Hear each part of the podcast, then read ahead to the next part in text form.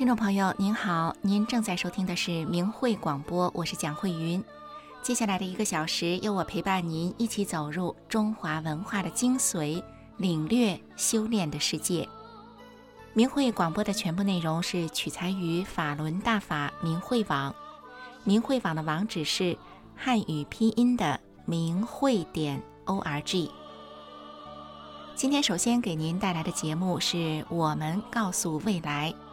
我们告诉未来是一部客观讲述法轮功从开始以及如何能红传中国，再到遭受迫害的大型历史纪录片。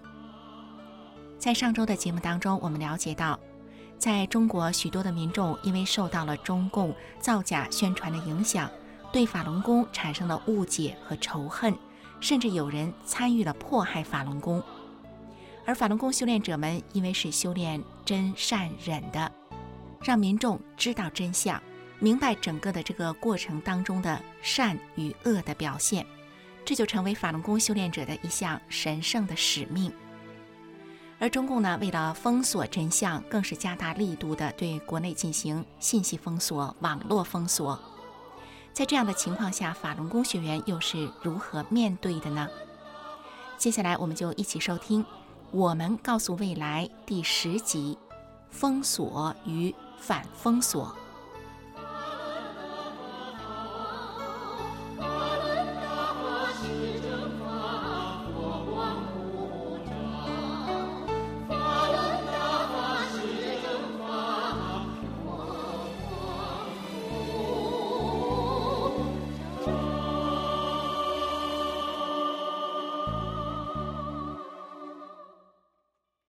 我们共同走过的历史，一些鲜为人知的故事。放光明电视制作中心以冷静客观的创作态度，运用大量的史实资料，展示了一部辉煌而又曲折的历史面貌，以及一群修心向善的人们的感受、选择和探索的历程。隆重向您推出大型电视纪录片。我们告诉未来，敬请收看。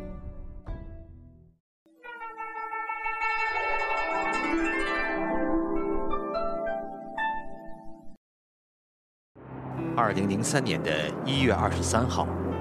在繁忙的美国洛杉矶国际机场，一位名叫李祥春的美籍华人，挥别了亲人，登上了一架直飞中国南方城市广州的班机。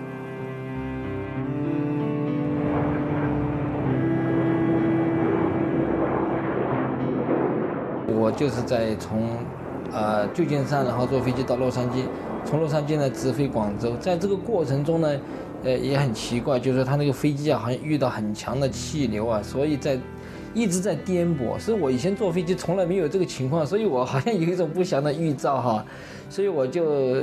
就反正到到了广州以后呢，就是我就拿了行李，然后进海关的时候啊。就是我把我的护照给他们，他们就等于是在计算机那个地方划了一下，然后他就叫我在边上站着嘛，等他说有些事情要跟我交代。我想可能就是因为，呃，他们查到我是谁了。我上一次回去的时候，他们可能查到了以后就，等于是通缉了，或者是怎么样，就等于是也入网了。李祥春是一名法轮功学员。对于这次中国之行的风险，他是非常清楚的。身为医学博士的他，因为有感于长春法轮功学员插播真相的义举，学习了插播有线电视的技术。三个月前，曾只身来到中国，计划于十月二十二号，中共党魁江泽民到访美国之时，在江的老家江苏扬州的有线电视网上插播法轮功真相片。不过，他的行动没有成功。在二十二号凌晨查看插播地点的时候，他被联防队员拦住，因为没有中国的身份证而被带到派出所。虽然他后来翻墙逃脱，但从此李祥春这个名字上了中共的黑名单。这一次，他冒险再次回国。是想将一种新的、更加方便、安全的插播技术带到国内。就是刚刚从这个大陆的那个看守所跑出来，我觉得就说这个里面是有很强的危险。就是为什么我还是冒着这样的生命危险回去，能够就说继续进行这种插播呢？我想呢，就是对于我个人来讲，我感觉到一个非常强的责任，因为我修炼法轮功以后，我知道这个法轮大法它是一个高德大法，不仅是我们的身体受到净化，我们的道德啊，这个灵魂都得到提升。所以说这种事情呢，就是一个真正的佛法修炼。在我们中国的历史上呢，我们也知道，呃，很多这个例子吧，就是有那些人谤诽谤佛法呀，然后就是迫害那些修炼佛法的人，他们都会得到恶报，啊，下场非常悲惨。就说像像像法轮大法这样一部高的大法，在中国大陆受到中国共产党的这样的侮辱和迫害呢，而且呢，就说。对我们法轮功学员来讲，是承受了各方面的压力和这个痛苦。但是，更为重要的是，对于那些没有知道法轮功真相的人，他们一直被中共的洗脑啊和欺骗呐，所以说他们会在脑海里面产生对对这个法轮大法不好的印象。我们觉得有这样的责任，能够啊把这个事情给他讲出来，让他有这么一个机会，然后一个选择的机会，能够真正的走向未来。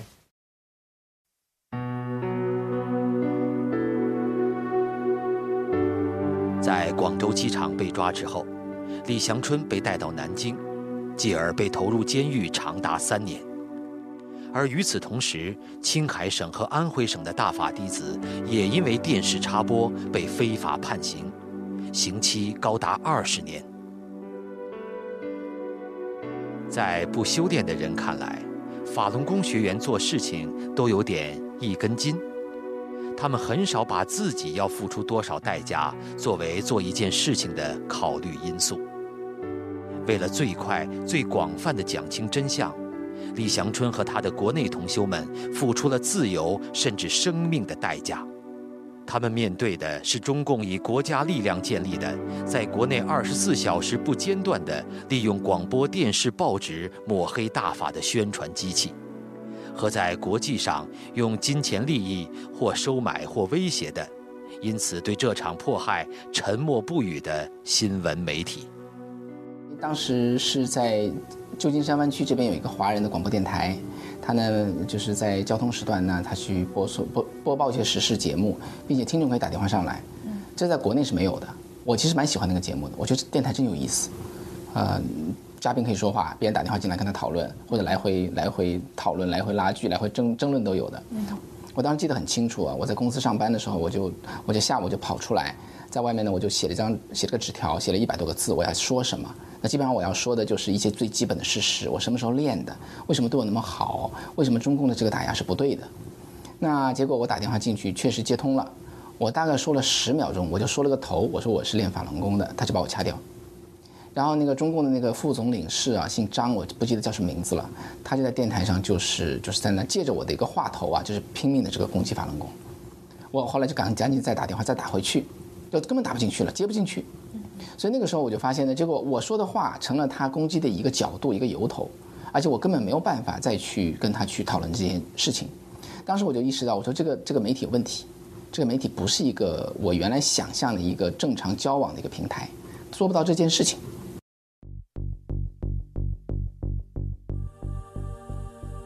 中共对海外华人媒体的操控和渗透，实际上从上个世纪八十年代的中期就开始了。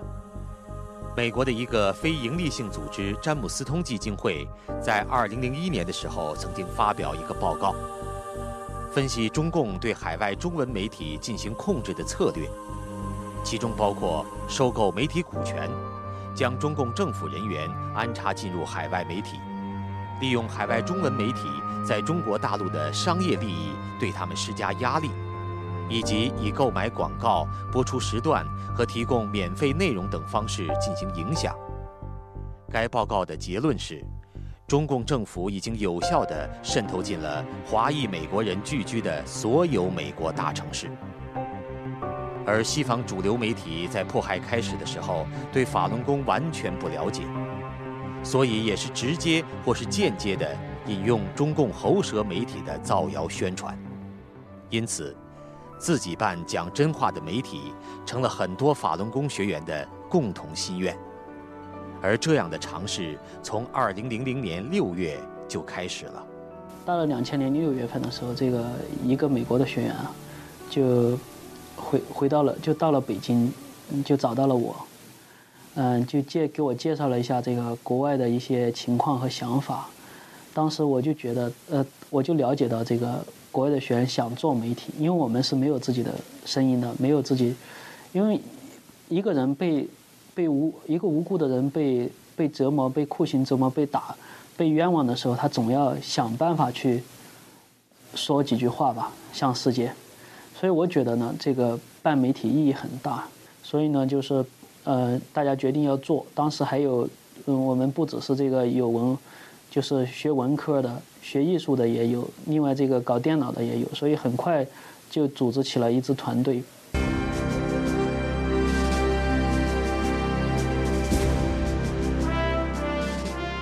从二零零零年七月底，大纪元的北京记者站开始运作。国内的大法弟子照着专业媒体的运作改写文章，每天发布数十条新闻，整批传到北美。他们报道的新闻涵盖面很广，但强项是揭露中共对法轮功学员的大规模人权侵犯。当时正逢中共悍然发动镇压一周年。镇压的惨烈程度令人发指，而中共的新闻封锁也同时达到了高峰，海外很难得到任何消息。大纪元新闻网驻北京记者站将这些第一手的消息源源不断地传到北美，让海外华人第一次有较全面的机会认识中共的暴虐和嗜血本性。对于大纪元的影响力，中共江泽民集团极为恐慌。很快，大纪元事件被定性为级别最高的一个大案。据不完全统计，从北京、上海到广东，一共有九十多人牵扯其中，三十多人被捕，其中大多数是名牌大学学生和高级青年知识分子。在二零零零年年底。至少十多位大纪元记者被判处从三年至十年不等的重刑，还有一些被投入劳教所。那抓了以后，对我们是一个沉重的打击。对我们，因为我们也是刚刚，就说作为一个媒体，大家学员就是抱着一个热心，大家都从来没有做过，那怎么办？那我们就接手，我们就是，呃，接手来干。然后我们就摸索着，然后我就成了编辑，因为就缺编辑，原来是技术。连大纪元的这个总负责人，他就是技术，哎，然后呢缺编辑，他也做编辑，我们都做编辑，他还要上班，要要挣点钱，要维持，就是我们都是在地下室运作，就是就在地下室在那边，就是上网站，然后把就是因为他们懂技术，架设了一台 server 呀，然后呢，我们就是对外发布就是大纪元网站的信息。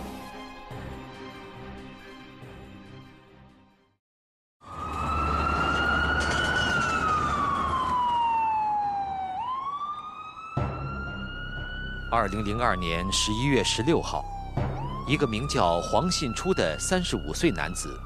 因为发烧和呼吸道症状被送到广东河源医院就诊。一场瘟疫的序幕在人们毫无觉察中悄然拉开了。二零零三年二月，中国新年期间，SARS 病在广州大规模爆发，并出现死亡。到三月，中共国务院各部委人员共有八十一人感染，中共财政部一名处长因 SARS 死亡，共有一百多处楼被隔离，瘟疫在猛烈的蔓延，而中共却全力封锁消息，媒体都保持沉默。这个时候，由法轮功学员创办的《大纪元时报》在第一时间迅速将消息公布出来。并做出大量跟踪报道。办媒体本身是比较艰难的，但很多媒体老板他因为他他还有很多生意在中国，所以很多媒体都是在不同程度是过滤中国新闻，特别是敏感的法轮功真相啊，或者中国有什么突发事件呐、大的事件，很多都是在过滤。那么当时，呃，其实，呃，这些病患哈，或者是家属啊，知道实情的人，也给很多媒体把同样的这个。把同样的料报给很多媒体了。但是大纪元就，大家我们收到这些指呃报举报以后呢，我们经过多方的核查，打电话去，打电话中国各个省份，所以我们在多方核实后发现，这个其实疫情已经相当严重了，但是中共还在封锁，所以大举案就是呃率先把这个消息报道出去。呃，类似 SARS 的这种事情很多。它是不同程度这种事情都很多，大纪元所做的就是，因为我们不不受这个利益诱惑，我们不会，呃，不会过滤新闻，也不会对中共妥协，所以我们大纪元就是说坚守的把这个真实的消息报出去。这时的大纪元时报已经从美国亚特兰大的一间地下室走向了全世界，在欧洲、亚洲、北美、澳洲等二十多个国家和地区全面铺开了。二零零二年八月十二号，大纪元的第一份日报在美国首都华盛顿 D.C. 诞生。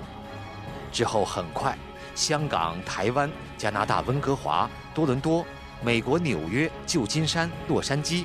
澳洲悉尼等华人聚集多的大城市相继发行日报。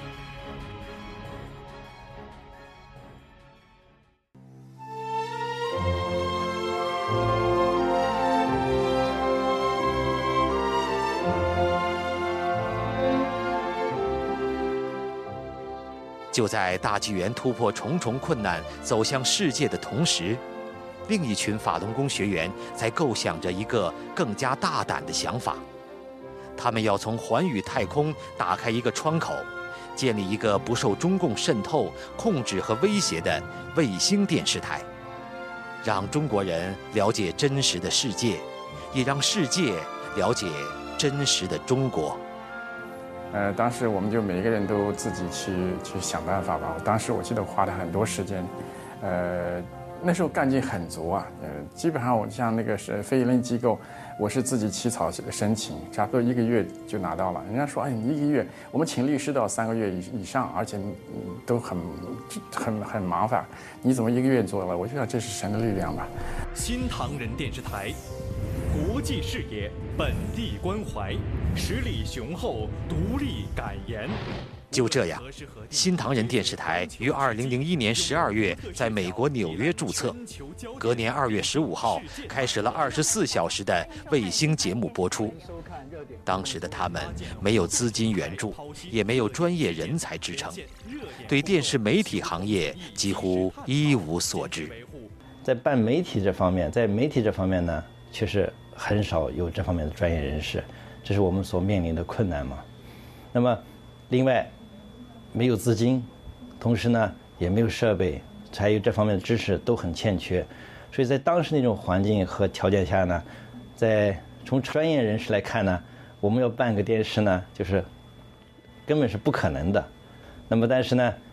因为我们要讲真相。是事情很紧急嘛，要让全世界各地的人呢能够知道到底是怎么回事，法轮功到底是怎么回事，所以呢，我们就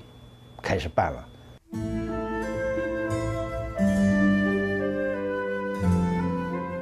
新唐人成立之初，因为资金匮乏，在纽约曼哈顿下城租了一个十分简陋的办公室作为节目制作地点。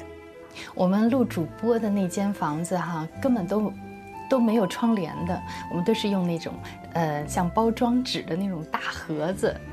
的那个纸硬纸壳，把那窗户这么糊上，都是那种炽热的那种。大灯泡烤的人又热，然后又没有电风，连电风扇都没有。在那主播室虽然是隔间，但是里面没有啥东西，一个一个桌子，就是主播坐那儿，一张椅子，提示器没有，那做了一个玻璃的挺笨重的一个提示器，但是还能用。几个学员从家里把那个自己的家用电脑就抱到了台里来，这样呢就组织了大概四五台这样的线非线性剪辑机，新闻部的主要的设备就这么搭建起来了。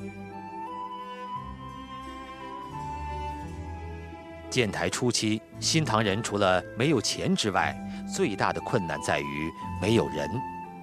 参与的都是义工，好多人白天都得上班糊口，只能兼职来做。为了保证电视台各部门的正常运作，这些义工们的付出是旁人难以想象的。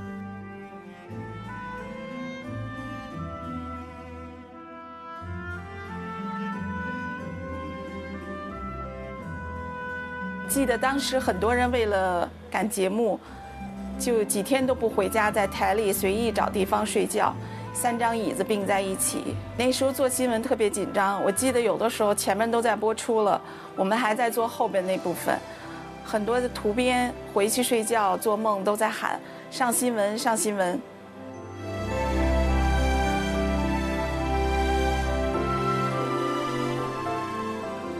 由于人手奇缺，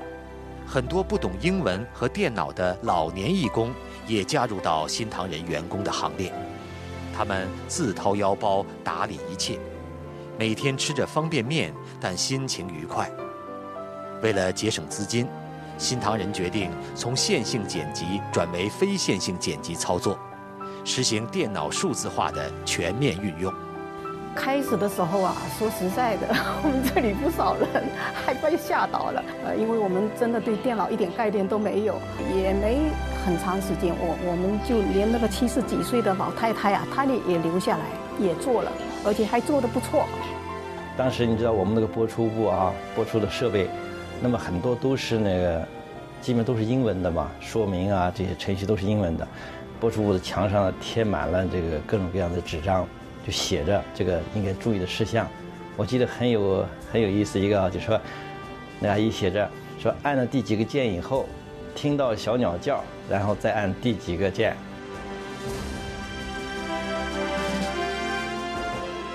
就这样，根本看不懂英文单词的老阿姨们，靠着发明自己的语言和死记硬背流程，扛起了这个二十四小时华语电视台的播出任务。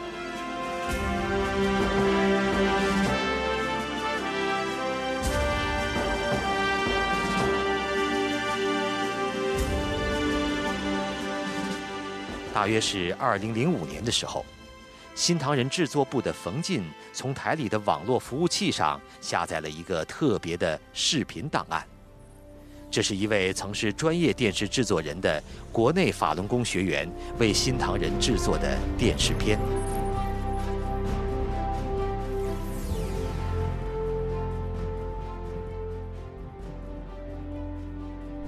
在当时那个对中共网络封锁的很严重的情况下呢，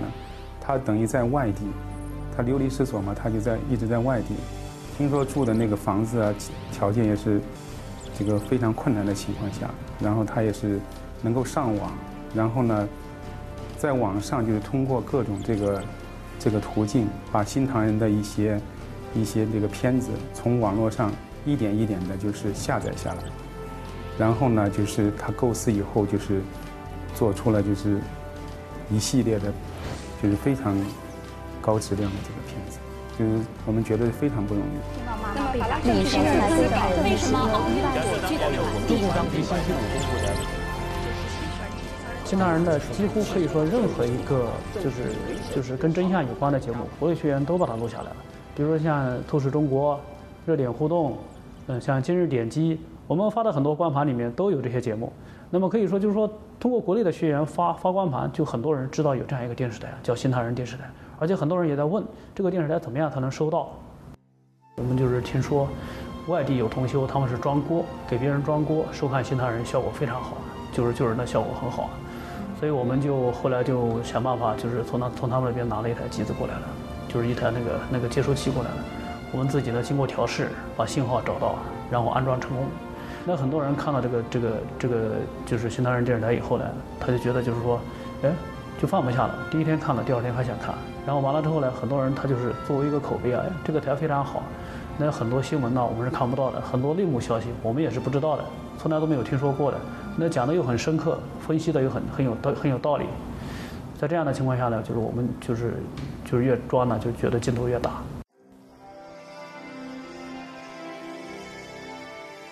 当这些身在海外和中国大陆的学员夜以继日地为新唐人电视台打拼的时候，在中国的特区香港，那里的法轮功学员也在推动着一项看似不可能的任务。二零零二年三月，在北京召开的中共政协和人大两会期间，港府迫于压力，答应中央政府在香港采取具体措施取缔法轮功。他们想立一条法律，叫做《基本法》第二十三条《国家安全法》。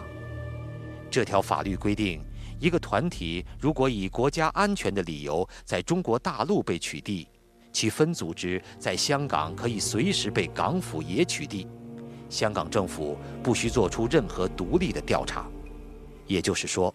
中共政府做什么，香港政府就跟着做什么。这条法律如果一旦成立，香港的人权、法治将不复存在。当时香港呢，很多民众都是这种想法的，哎，觉得回天无力，觉得，嗯，胳膊扭不过大腿。他们一边在街上反对，一边呢签名，一边就会跟你讲，没办法，胳膊扭不过大腿。当时在香港学院中也有这种想法，但是呢，我们后来就在法上交流，嗯。因为天是有理的，哎，人间的正义是要维护的。我们相信，我们坚信呢，就是邪是绝不可压正的。只要我们有这个坚定的信念，这个法是绝对立不了。而且我们要引领常人，带领香港人反，就是说全民反迫害，让香港人为自己写下一个美丽的一页。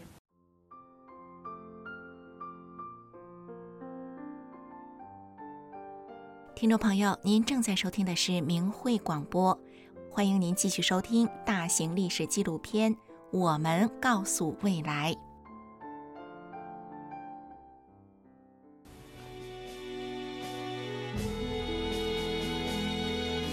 当时的香港有两三百名法轮功学员，他们分头行动，有的到海外，给国际社会的政府、组织和民众讲真相。有的留在香港拜访各级议员，还有一些学员在街头派单张征签。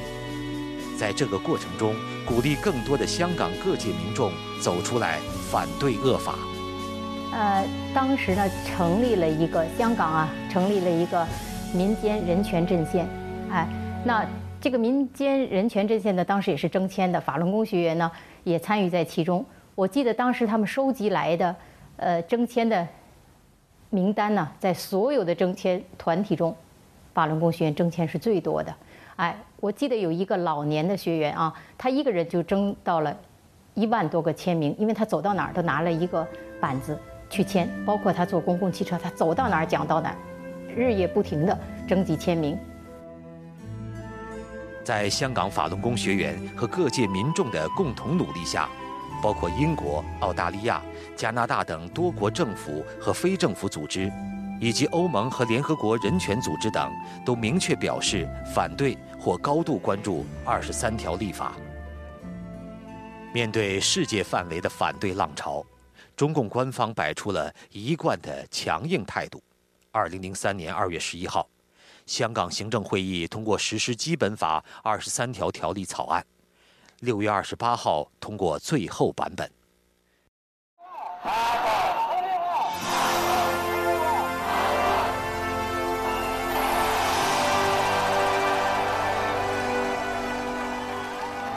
三天之后，也就是七月一号，是香港被收回六周年的日子。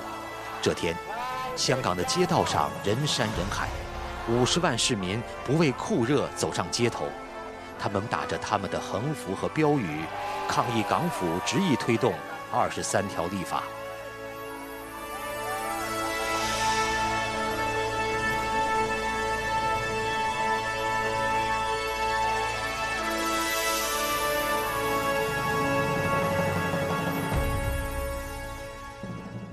当五十万香港市民走上街头反对二十三条立法的时候，美国有线电视新闻网 CNN 在中国的电视广播突然被中断。也许是巧合，就是在这一天，由海外法轮功学员创办的新唐人电视台刚刚开始了在荷兰新天卫星公司的 NSS 六卫星上的试播。在那个历史性的时刻，在别的媒体渠道被中共严密封锁的情况下，只有新唐人。见证了法轮功学员和香港市民的壮举。我觉得那个是一个呃基本的转折点。我觉得那个那一天的呃，为什么我们那那天上卫星也是这个有安排的？我想这是可能是神的安排吧。呃，为什么只有这么一天？呃，一天两天在在上面上空能够中国能够看到卫星那件事情发生，而且是这么大的事件，我觉得那是有个历史历史的那个意义的。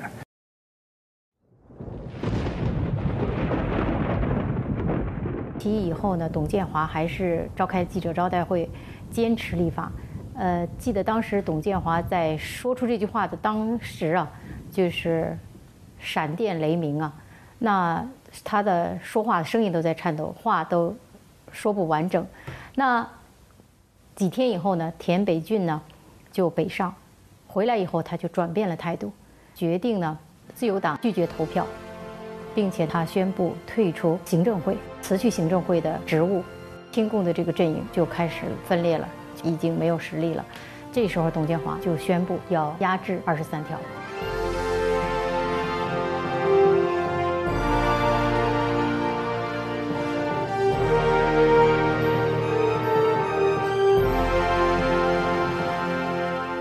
我觉得是大法弟子这种坚定，改变了一切，带领民众反迫害，这一切惊天动地。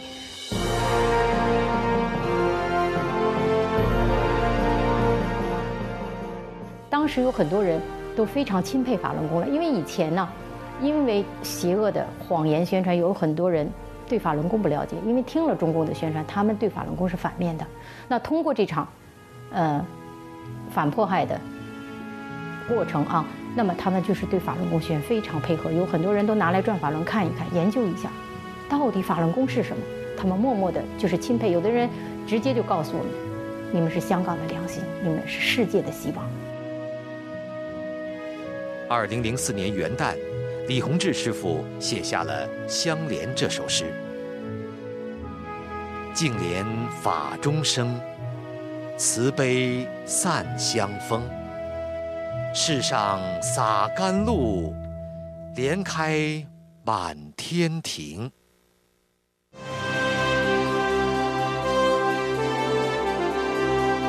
在二零零四年一月二十号，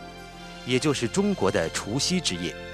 新唐人电视台播出了对李洪志师傅的独家采访。这是自一九九九年年底以来四年多的时间里。法轮功创始人第一次接受媒体采访。在这个人类的悠悠几万年、几千年的历史中啊，生命为什么而来？人为什么活在这个世上？很多人想过，很多人，呃，也在苦苦的这个追寻，说到底为什么人活在世上？我知道，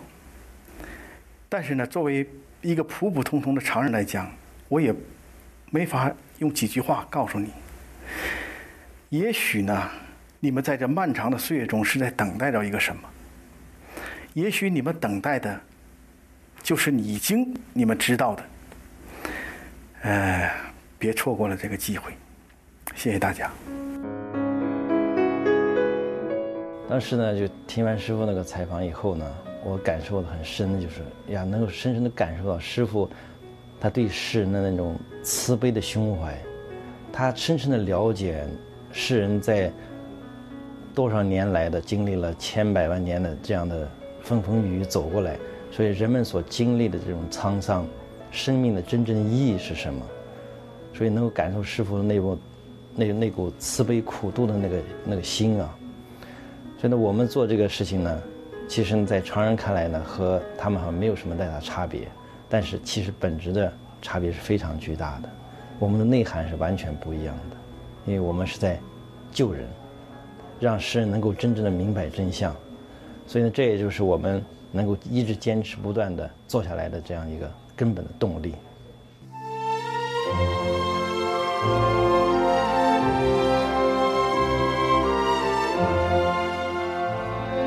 二零零四年的新年是令人喜悦的，除了大纪元、新唐人冲破重重困难的向前推进，希望之声国际广播电台，这个由海外法轮功学员出资开办的广播台，也开始了每天两小时的对中国大陆的短波广播。短波广播需要大量的资金投入，一般都是由国家和大的教会所支持的。希望之声没有任何外来资助，也缺少专职人员，而他所面对的中共干扰，却是任何有国家背景的短波广播都无法企及的。给我们做短波广播的这个服务的单位啊，他们其实都是非常有经验的啊，在冷战期间就一直对苏东、苏联和东欧做短波广播的提供的一些服务。他跟我讲啊，他说我没有见过干扰到这个幅度的，他说我没有见过这样这样的手法。我说什么意思呢？他说他们一个手法是什么呢？他用两个波段来加你一个波段，就像那个三明治一样的，上面一个，下面一个，你往左边去碰到左边，右边去碰到右边，这是一种做法。那么第二种做法呢？他说，他为了干扰你们台呢，他自己造一个台出来，造一个就是全功率的，就是说全内容的电台。他照道理呢，这种敲锣打鼓盖上去就完了，成本最低，一个袋子反复放。那么他为了他为了造这个电台出来，他花的功夫是很大的。那他也跟我探讨说，他为什么这么做？那最后呢，就是说我们探讨的结论就是说，中共想让中国大陆的很多人认为希望之声是那个台，它不是这个台。他说花到这个力气，他就觉得真是。没见过，冷战期间也没见过，这是事情的一方面啊。另外一方面，那我们怎么办呢？就说这个短波广播呢，它是它是一种天波，它不是说一个塔竖在这个地方，然后洒下来能能覆盖多少一公里，它是往天上打的，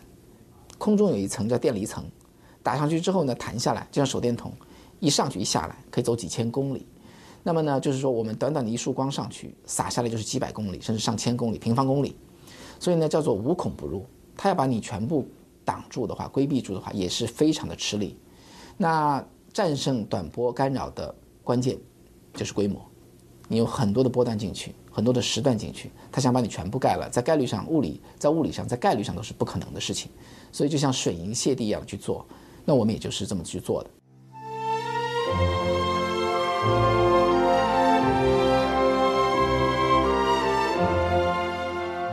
七年之后。在美国之音和英国广播公司的对华广播关闭之际，希望之声对华广播却增加到了每天二十点五小时，收听范围覆盖整个中国大陆，成为很多中国受迫害民众表达心声和寄托希望的地方。很有意义对，其实我们的 feedback 是是很多啦，包括说我们从有时候从国内出来的人呢。包括说很就是很有名的一些知识分子啊，这名字我也不说了啊。他他当时就是很有意思啊，他跑出来他就说，他说他说他说我在那儿啊，天天早上听你们节节目，天天听。他是很大的一个城市，他说我还有一些老干部啊，都他的老朋友了，就是中央级的老干部也在那听。老干部还跟他说呢，还问他说我们为什么好像不干扰希望之声啊？那他说你们是不是不干？他们是不是不干扰你们呢？我说哪有，他们已经把吃奶的劲都拿出来了。只是中国太大，幅员辽阔，所以整个。整个撒下来的话，这个电波撒下来的话，包括哪个地方有空档，中共自己都不知道。所以这件事情呢，我觉得一个是任性，一个是就是细用心，就不断的去做。那我想呢，就是反正邪不胜正吧，它自然有结果。在中国，从2002年3月5号历史性的长春插播之后，英勇的插播壮举还在继续。二零零二年六月二十三号至六月三十号，覆盖全国的新诺卫星村村通广播电视工程中，中央电视台的所有九套节目和十个省级电视台节目均被插播了法轮功真相录像。二零零三年八月，关于起诉江泽民的真相内容再次通过新诺卫星传到全国各地。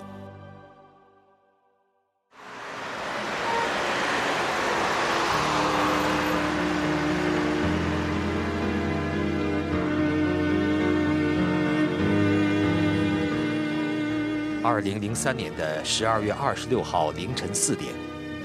长春插播壮举的协调人之一，法轮功学员刘成军，在经受了一年九个月残酷的牢狱折磨后，于长春吉林大学中日联谊医院离开人世。刘成军也许没有想到，当年用生命来传播真相的行动，不仅鼓舞了更多前赴后继的插播壮举。而且激励了一群海外法轮功学员用智慧打破中共互联网的封锁。一位参与研究破网软件的学员是这样回忆当时的情形的：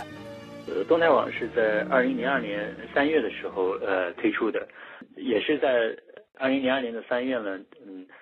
当时就是呃出现了长春电视插播这件事情。那时候是因为动态网刚推出的时候，那时候我们我们脑子里想的这种技术的这种规模的话，想的是几千人能够通通过我们的这个软件能够。呃，看到海外的这个信息，所以这是当时我们对技术的规模的这个预期吧。这个是一个开始，但是另一方面，当时中国的网民已经是有两千六百万了。我们又觉得，哎呀，这件事情怎么做？就是简直是一座山。然后我现在好不容易能够把一块石头搬起来了，那我要把这座山搬走，那这这件事情就是没法做，就差的太多了。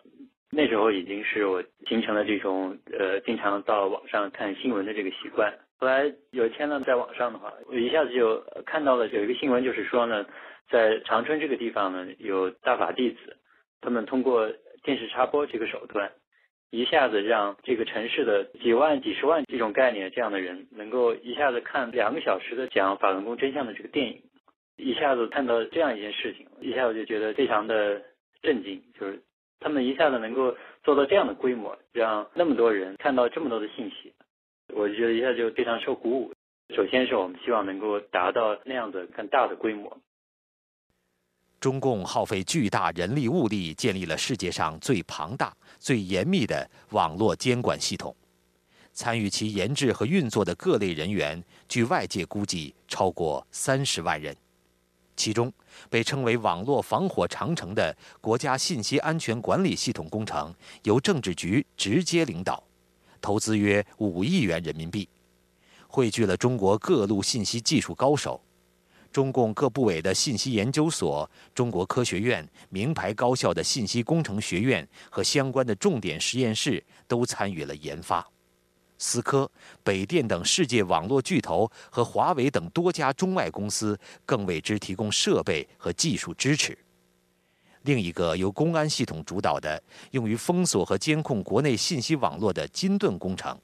其初期工程在2002年年底就已花费64亿元。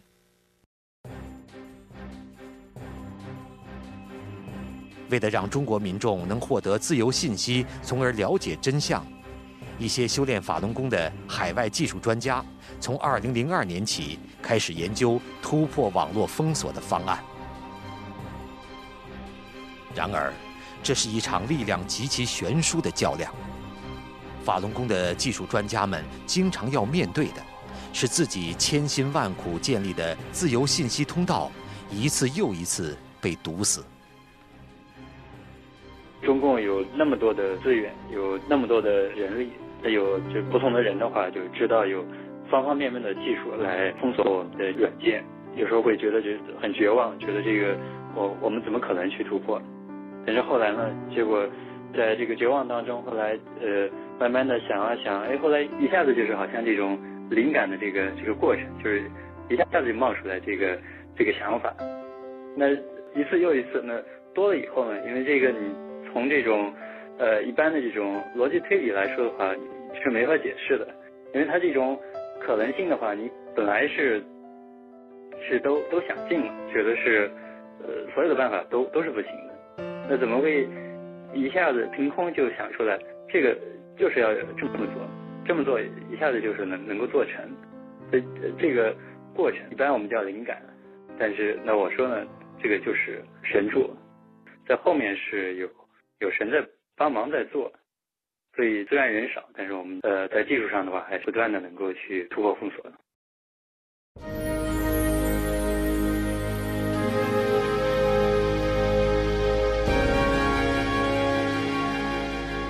一次一次的被封堵，一次一次的又得到灵感，想到新的突破方式。法轮功学员开发的技术已经相当完善，甚至具有自动更新版本的功能。每天，数十万的中国网民通过动态网、无界网、花园网等翻墙软件安全地浏览海外的网站。而国内的法轮功学员通过这样的方式，不仅能够将迫害的消息传到海外，而且可以轻松地下载明慧网上的文章，编辑成真相小册子向民众发放。我记得用自由门用的最多，必须用运用这些软件，然后就能够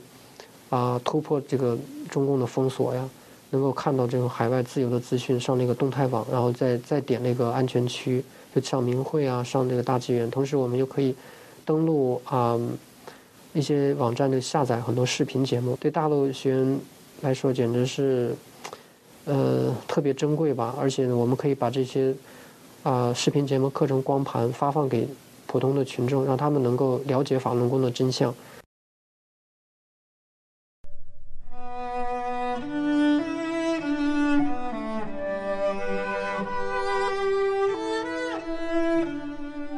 二零零五年的二月，美国加州的洛杉矶已是春意盎然。在这个加州理工学院的白色大厅里，李洪志师傅又一次为他的弟子们讲法。大法弟子为什么能做得这么了不起？为什么能够在这场迫害中正念这么坚定？为什么能使邪恶在迫害大法弟子中使其自己垮掉？是因为这是大法造就的正法正觉的生命，是有着深厚根基，是带有使命走在神路上的大法徒。实际上，这在大法的正法弘誓没到来之前，已经使世间的形势变化了。而且，大法弟子正念正行所表现出来的一切，也在人的这个现实空间中布下了大法的场。这个场已经在起着巨大的正面作用了。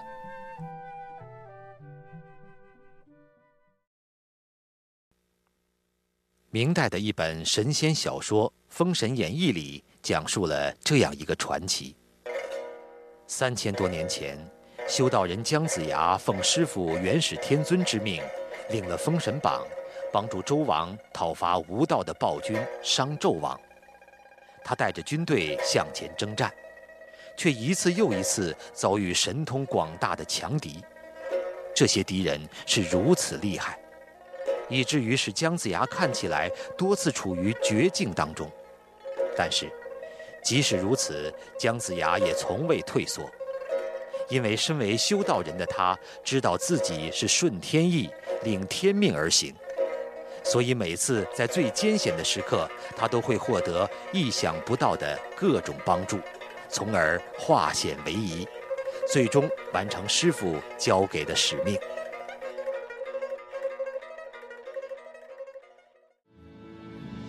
当今的大法弟子何尝不是这样？虽然身在红尘中，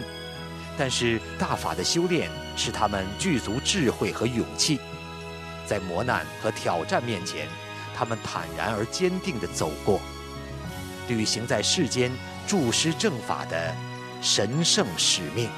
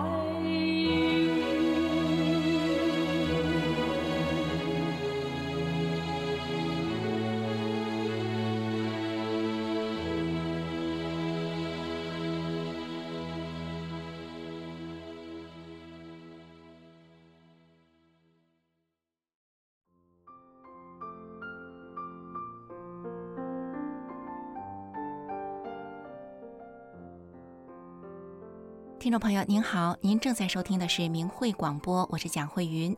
明慧广播带您走入中华文化的精髓，领略修炼的世界。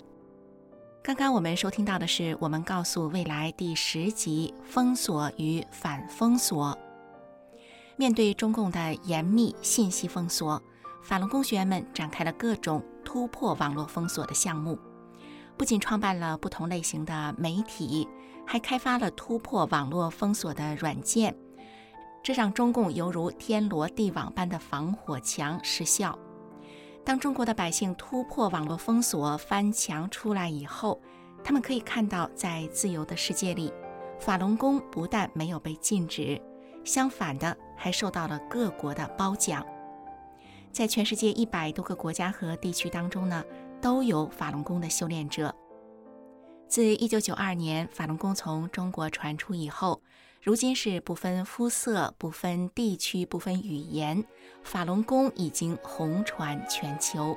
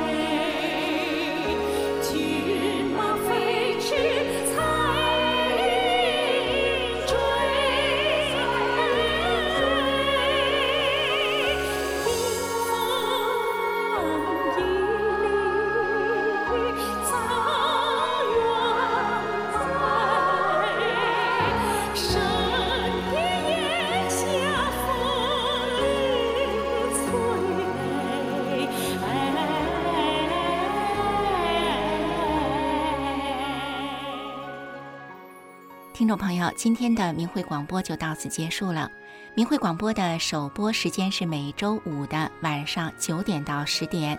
如果您错过了今天的部分节目，您可以在每周六的下午一点到两点同一频道收听我们的重播。感谢您的收听。